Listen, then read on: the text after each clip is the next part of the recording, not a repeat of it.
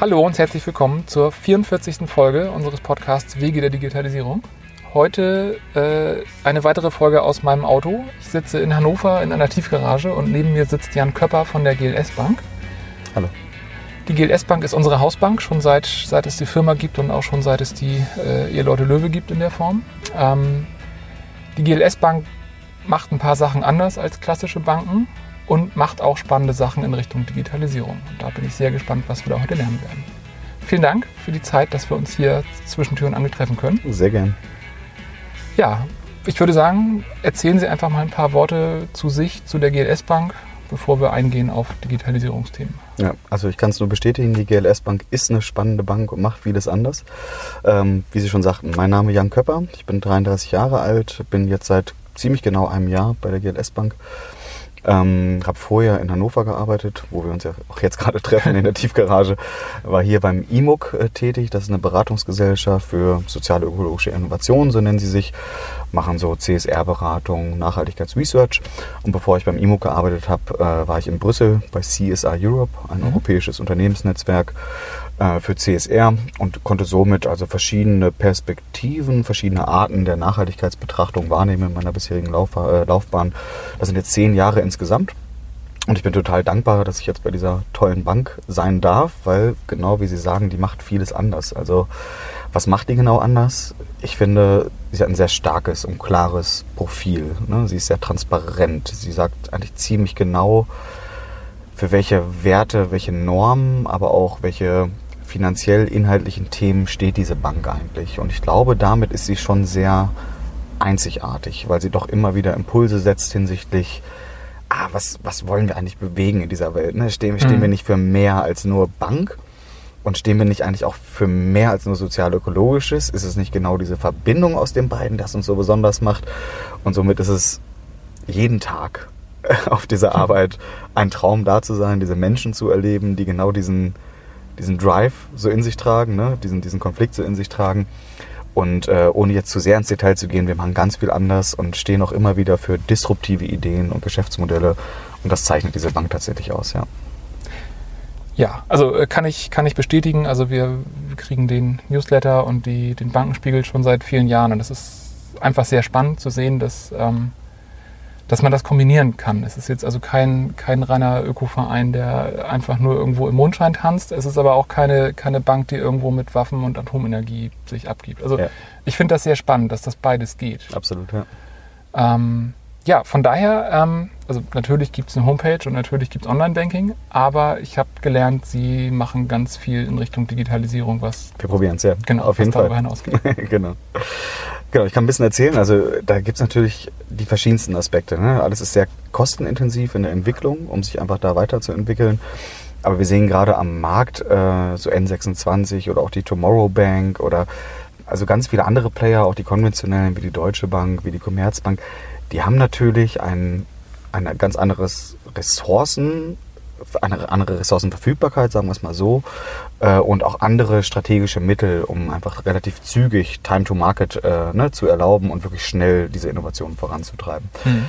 Bei uns in der Bank, wir probieren auch vieles, von der M-Bank-App, die wir jetzt probieren zu optimieren, bis hin zum ganzen Kundenerlebnis, wenn man auf unserer Website ist und diese Online-Klickstrecken, wie das ja so schön heißt, bis hin zu auch meinem Projekt Wirkungstransparenz, wo ich gleich mal was erzählen kann.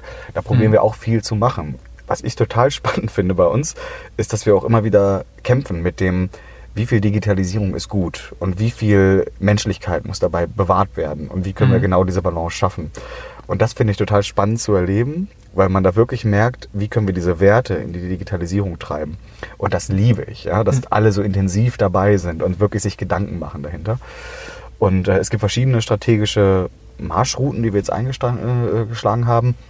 Da können Sie mich ja gleich nochmal irgendwie auch dezidiert zu fragen, ohne mhm. jetzt zu viel schon zu sagen.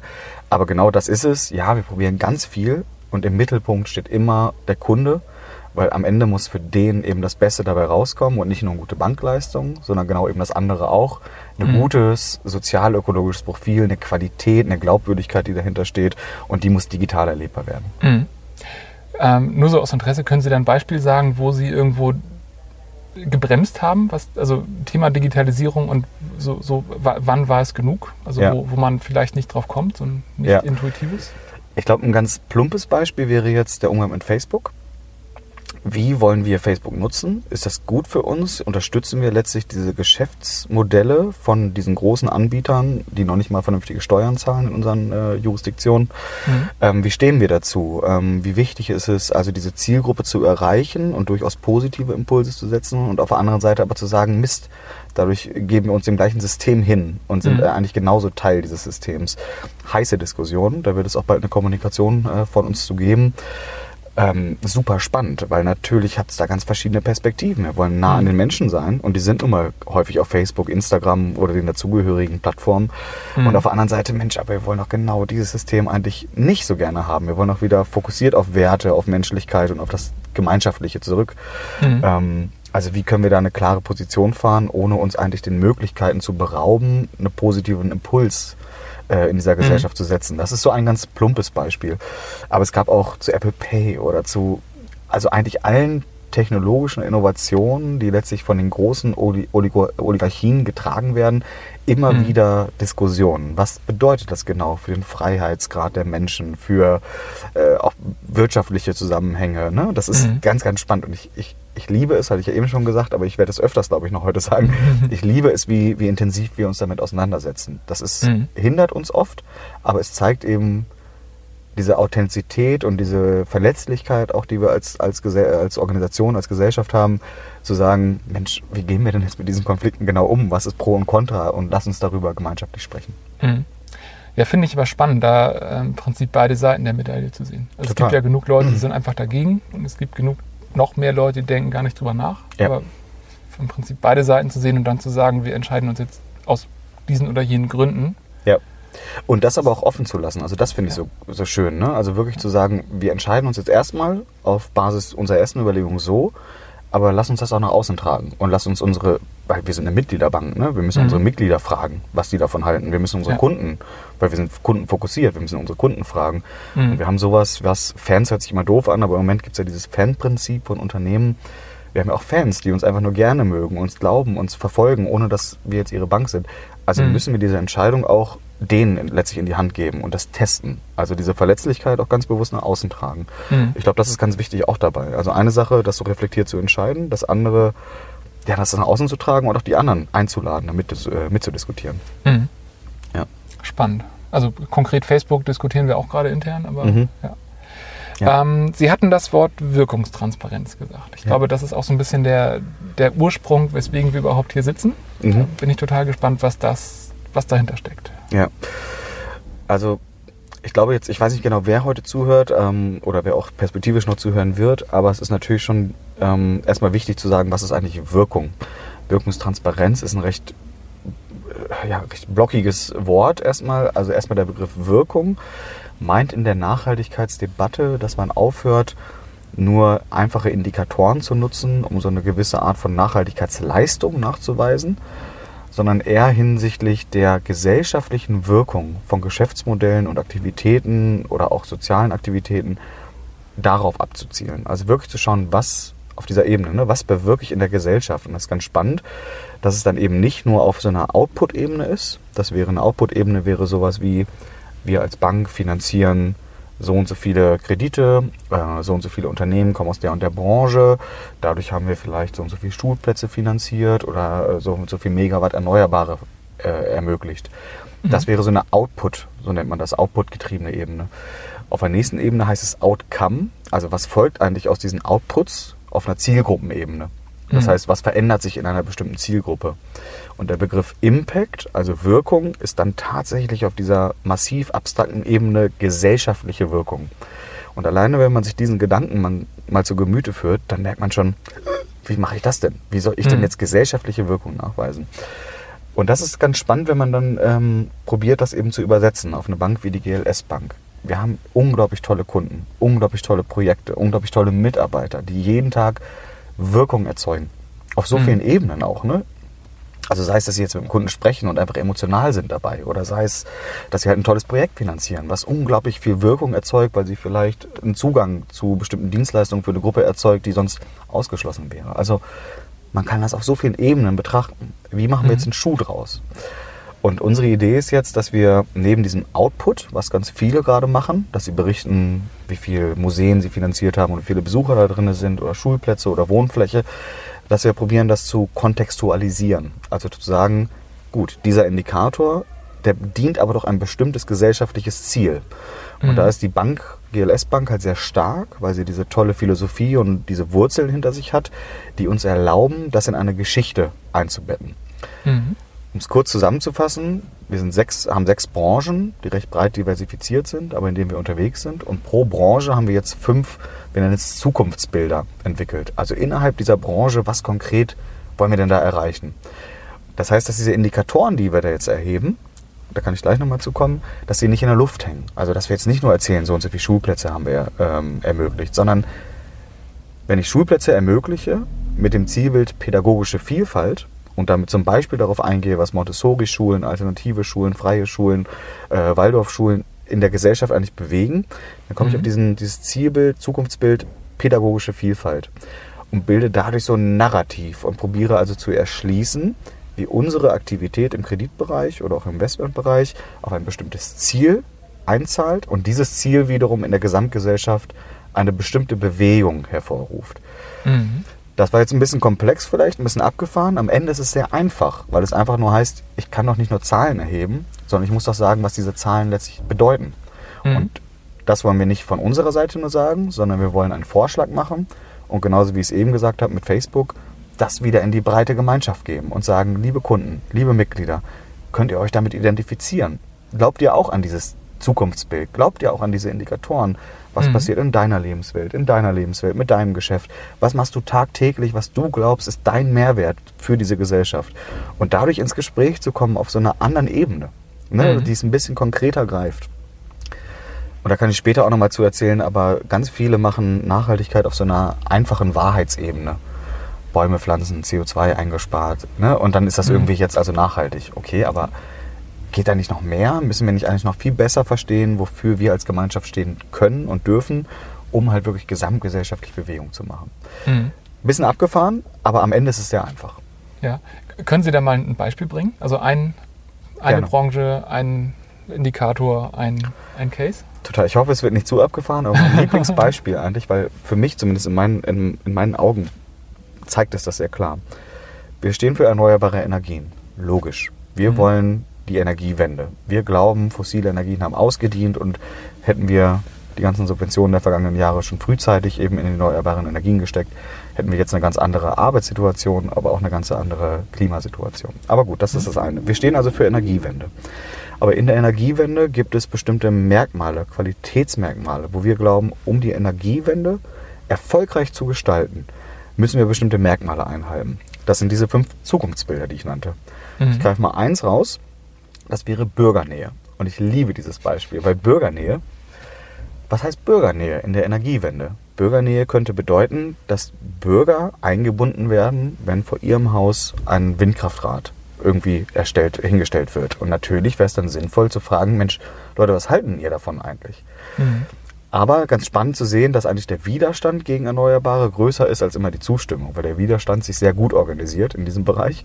Das Mhm. Positive aber nicht so gut. Aber man könnte fragen, was wird getun, getan, um die Bürger einzubinden in dieses Vorhaben. Mhm. Also in der Entscheidungsfindung, ne, in der Projektplanung. Aber das, dieses Thema bürgernah hat noch ganz andere Themen. Das hat zum Beispiel auch sowas wie Steuerverteilung. Also gibt es eine Gewerbesteuerteilungserklärung zwischen der Projektgesellschaft und dem Standort, wo dieses Windkraftwerk steht. Mhm. Gibt es einen Standortpachtvertrag oder einen Flächenpachtvertrag? Also binde ich über einen Flächenpachtvertrag mehrere Anrainer sozusagen dieser Fläche an. Und dann kann ich Mhm. auch noch über die Beteiligungsstruktur gucken. Also wer ist denn eigentlich beteiligt an der Kapitalstruktur dieser Projektgesellschaft? Sind da Mhm. lokale Bürger drinne? Und wenn ich mir all diese verschiedenen Indikatoren angucke, komme ich so langsam zu so einem Bild zu Bürgernähe. Was kann Bürgernähe eigentlich alles bedeuten? Und je nachdem, was da für Ergebnisse rauskommen aus der Erhebung, die wir jetzt anstarten, kann ich fragen, warum geht das gut oder warum geht das nicht so gut? Und dann Mhm. kann ich mich fragen, liegt das an uns? Liegt das an, den, an unseren Kunden? Wahrscheinlich nicht. Oder liegt es an den Rahmenbedingungen? Vielleicht, vielleicht nicht. Aber Mhm. ich kann halt anfangen, mir meine, meine Wirkung auch aufzubauen. Das heißt, wir fangen jetzt nicht an zu sagen und sagen, wir wirken so und das passiert so und fix, mhm. sondern wir fragen die Lebensrealitäten unserer Kunden und uns selbst ab, testen dadurch die Rahmenbedingungen und schauen, Mensch, wo müssen wir denn jetzt gemeinschaftlich, wenn wir an, die, an das Ziel Bürgernähe glauben, wo müssen wir gemeinschaftlich tätig werden, um diese Bürgernähe zu stärken. Und ich finde, mhm. das ist ein ganz spannendes Beispiel, weil das so technisch schon wird, ne, ja. was ich gerade gesagt hatte. Sehr ja. technische Details, die aber alle dazu beitragen, dieses sehr populäre, fast schon populistische Thema Bürgernähe zu erklären, aber dann ist ja. wieder sehr klar und konkret runterbrechen. Ich hoffe, das war einigermaßen klar, aber so in diese Richtung geht's und wir bauen ein Narrativ darüber auf und sprechen mhm. darüber. Das finde ich total spannend. Das ist äh, im Prinzip genau wie das Thema ähm, Softwareentwicklung, Produktentwicklung. Also mhm. es kommen ja oft genug Leute äh, zu uns oder zu einem beliebigen anderen Softwarehaus mit einer konkreten Idee. Die sagen, wir wollen eine Software, die dies und das tut. Mhm. Die haben aber nie mit den späteren Anwendern gesprochen. Und wenn man dann mal ähm, ja, Bürgernähe als äh, Softwareentwicklungsdienstleister praktiziert, dann kommt man drauf, vielleicht ist ein anderer Weg der bessere, der ja. dann aber akzeptiert wird. Ja. Ganz kurz nur, äh, weil ich schon so lange geredet habe, aber das Witzige finde ich auch dann zu sagen, wir bieten erstmal diese Zielbilder oder Zukunftsbilder an, aber wenn unsere Kunden und Mitglieder sagen, das ist Quatsch, dann revidieren wir die natürlich, um gemeinschaftlich eben zu einem Zielbild oder Zukunftsbild zu kommen, wo wir alle als Gemeinschaft hinterstehen können. Mhm. Und dadurch eine Kraft zu entwickeln, eine Anwenderfreundlichkeit zu entwickeln, eine Lebensweltorientierung zu entwickeln, die uns allen entspricht. Und das ist so der Grundgedanke. Ne? Das ist jetzt nicht so fix, so starr, Status quo und wir analysieren, sondern Prozess, Diskurs, pluralistische Demokratie, lass uns drüber sprechen, ein mhm. kollektives Bewusstsein und eine Gemeinschaft aufbauen. Und das ist so die Idee dahinter, äh, auf die ich total Bock habe. Ich hoffe, ich hoffe, dass die Kunden und Mitglieder auch Bock drauf haben, weil sonst ähm, ja, werden wir sehen, was, ja. äh, was daraus folgt. Da kann wieder die Digitalisierung helfen, das Ganze in die Welt zu tragen. total. Vielleicht mit Facebook, vielleicht auch nicht. genau, wir werden sehen. Okay, Sie hatten äh, relativ zu Beginn gesagt, es gibt so mehrere Säulen der Strategie. Jetzt glaube ich, dass das eine wichtige Säule ist. Mhm. Was sind noch vielleicht ein, zwei andere Beispiele? Also ich glaube, eine wesentliche Säule, tatsächlich eigentlich wahrscheinlich die zentrale Säule, ist der Gedanke, diese Gemeinschaft zusammenzubringen. Und das kann Digitalisierung leisten. Ne? Also wir haben eine Plattform erschaffen, äh, viele clevere Kollegen, ich muss da vor allen Dingen meinen Kollegen Patrick Held auch nennen, ähm, die haben eine Plattform gebaut, die nennt sich Futopolis ist letztlich ein soziales Netzwerk, das alle negativen Facetten der sozialen Netzwerke ausschließt, also zu lange Verweildauer, fehlgeleitete Informationen, ähm, so ein Overflow of, äh, ne, so, so eigentlich Sachen, die mich eigentlich überhaupt nicht interessieren müssen, sondern sehr dezidiert probieren, auf einer Wertebasis unsere Kunden, Mitglieder und alles, was uns so bewegt, in einer Plattform zusammenzubringen. Das ist zwar nicht das, das zentrale Tool, aber die zentrale Idee. Mhm. Ja, und das, äh, diese Idee erschließt sich auf, auf ganz viele Anwendungen, die wir gerade erschaffen, auch die Wirkungstransparenz, die ich gerade nannte. Also lasst uns eine Plattform bauen, die wertebasiert, glaubwürdig, ohne Sorge, ohne Angst uns ermöglicht, auf dieser sozial, ökologisch, ethischen Ebene ins Gespräch zu kommen und uns auch Dienstleistungen gegenseitig anzubieten, uns ne, Naturalien sozusagen irgendwie zu mhm. offerieren. Und äh, das finde ich ist ein total spannender Punkt, ähm, das zu entwickeln als so eine kleine Bank, die wir ja letztlich sind. Wir sind echt klein. Ne? Mhm. Ähm, und da so mutig zu sein und zu sagen, Mensch, wir verbinden jetzt diese, diese tollen Menschen, die wir in uns als Mitglieder und Kunden haben, damit die dann miteinander sprechen können, weil die Probleme sind oft dieselben oder die Fragen, die sie haben. Da brauchen sie sich nicht an mhm. Hinz und Kunst wenden, sondern das haben wir alles in unserer Gemeinschaft. Mhm. Und ähm, das ist das, was sich auch in anderen Dingen transferiert. Wir haben die Navi-App, so nennen wir die. Eine Navi-App zeigt quasi, dass wir die Deutschlandkarte haben und jährlich aktualisieren, wo sind unsere Kunden eigentlich lokalisiert. Ja, weil jeder Kreditkunde von uns unterschreibt eine Klausel automatisch im Kreditvertrag, dass wir sagen dürfen, dass er unser Kunde ist. Das ist ja auch ganz stark anders als bei, bei anderen Banken. Mhm. Und damit dürfen wir seine Adresse halt in unserem Navi hinterlegen. Und wenn ich durch Hamburg laufe zum Beispiel und ich sehe, Mensch, Lionizers, ne, deine mhm. Firma, ihre Firma, ähm, ist da hier hinterlegt, dann gucke ich doch mal bei Lionizers vorbei. Vielleicht habe ich ja mhm. gerade einen Bedarf. Oder ich gehe shoppen beim Bioladen, der von der GLS finanziert ist. Oder ich gehe essen. Oder mache ein Modegeschäft, was auch immer. Mhm. Also auch da gleicher Gedanke, Digitalisierung zu nutzen, um die Gemeinschaft zu fördern. Und dabei möglichst alles Negative, alles Unglaubwürdige, alle Sorgen rauszuschließen, weil dahinter Menschen stehen mit Herz und Glauben, die eben nicht den ökonomischen Profit, sondern eher das sozial-ökologische in den Vordergrund stellen. Mhm. Also wenn ich das so als Säule bezeichnen darf, dann würde ich das als Säule sehen. Mhm. Ja, spannend. Also die, die, äh, die Plattform kenne ich, die App noch nicht. Die werde ich mir auf jeden Fall angucken. Mal gucken, wo der nächste Nachbar wohnt, den wir auf dem Weg Genau, wir arbeiten auch noch weiterhin dran, aber gerne mal runterladen aus dem App Store. Ähm, Mhm. ist ganz spannend. Cool. Jetzt äh, sehe ich auf der Uhr, dass wir schon so auf die 20 Minuten hinsteuern. Von daher würde ich. Habe ich so viel äh, geredet schon, ne? Ja, ich ja auch. ähm, ich würde mal so in, in Richtung unserer Abschlussfragen kommen. Mhm. Ähm, jetzt haben Sie gerade das, äh, die, die Wirkungstransparenz erzählt. Ist das das größte Thema in Richtung Digitalisierung, an dem Sie arbeiten? Oder gibt es da noch eins? So, also die Frage ist immer, wa- was ist das größte, wichtigste Digitalisierungsthema, an dem Sie gerade dran sind? Ja. Das ist echt, das ist spannend, weil wir so viele verschiedene Arbeitsstränge haben. Aber ähm, wir haben zum Beispiel ein Kernbankensystem, das alle Genossenschaftsbanken jetzt gerade übernehmen, weil jetzt die zwei großen Anbieter aus Nord und Süd fusioniert haben. Und äh, das stellt uns schon vor ziemlich viele Herausforderungen, weil wir mehr oder weniger eine Direktbank sind, zwar mit Filialnetz, äh, aber schon eher eine Direktbank. Das heißt, dieses Kernbankensystem wird uns dauerhaft vor Voraus, äh, Herausforderungen stellen, inwiefern wir individuelle Anwendungen bedarfsgerecht an unsere Kunden transportieren und gleichzeitig Mhm. dieses Kernbankensystem nutzen. Ich weiß, es ist sehr spezifisch, aber das ist schon sehr wichtig, es einmal zu nennen, weil das, das bedingt schon viele von den Gedanken, die wir haben können Mhm. und dürfen. Aber wenn ich es mal wieder genau auf das runterbreche, was ich eben gesagt habe, wir machen gerade Wirkungstransparenz, Navi, wir äh, gehen weiter in der Bank-App, ja, um die noch ein bisschen griffiger zu haben, einfacher zu haben. Und wir machen so viele andere Dinge, die letztlich alle darauf abzielen, die Erlebbarkeit der Bank im digitalen Zeitalter halt zu stärken, sodass eigentlich auch die Nutzerverhalten der, vor allen Dingen der jungen Generation gut bedient werden, ohne aber gleichzeitig das Menschliche zu verlieren, was vielleicht andere Generationen so wichtig finden. Ne? Also das vor Ort sein, ähm, das am Telefon sprachfähig zu sein mit einer Qualität und auch einer menschlichen Güte. Ähm, und wenn ich es letztlich runterbrechen muss, ja, dann ist das eigentlich die größte Herausforderung, diese verschiedenen Anwendungen auf einer Basis, einer Datenanalyse, Auswertungsebene zusammenzuführen, um dann verschiedene Anwendungen wieder zu speisen. Mhm. Sehr speziell tatsächlich und sehr bankspezifisch für eine Genossenschaftsbank, die an einem bestimmten Kernbankensystem hängt. Aber das ist unsere größte Herausforderung tatsächlich. Also innovativ zu sein, in einem bestimmten Rahmen, der uns genossenschaftlich mehr oder weniger vorgegeben ist. Wir könnten uns ja auch anders entscheiden. Aber innerhalb dieses Rahmens die Innovationen anzustoßen, die dann wiederum menschlich und gesellschaftlich den Mehrwert bieten und gleichzeitig Mhm. aber eben auch handhabbar sind und wie man so schön sagt, lean und efficient und sowas. Ne? Mhm. Also, dass das alles gewährleistet wird unter bestimmten Rahmenbedingungen. Das ist unsere größte Herausforderung. Ja. Ich weiß nicht, ob das Ihre Frage hundertprozentig abgreift, aber das, Ja. ist, das ist das Dilemma, in dem wir wirklich gerade gerade drin sind. Ja, es ist, äh, ich, ich, äh, bewundere das Problem, ohne so dafür zu haben. äh, mir fällt dazu ein, ich habe relativ zu Beginn ähm, den Gabriel Rath interviewt und der Mhm. ist äh, für die Ostsee-Sparkasse Mhm.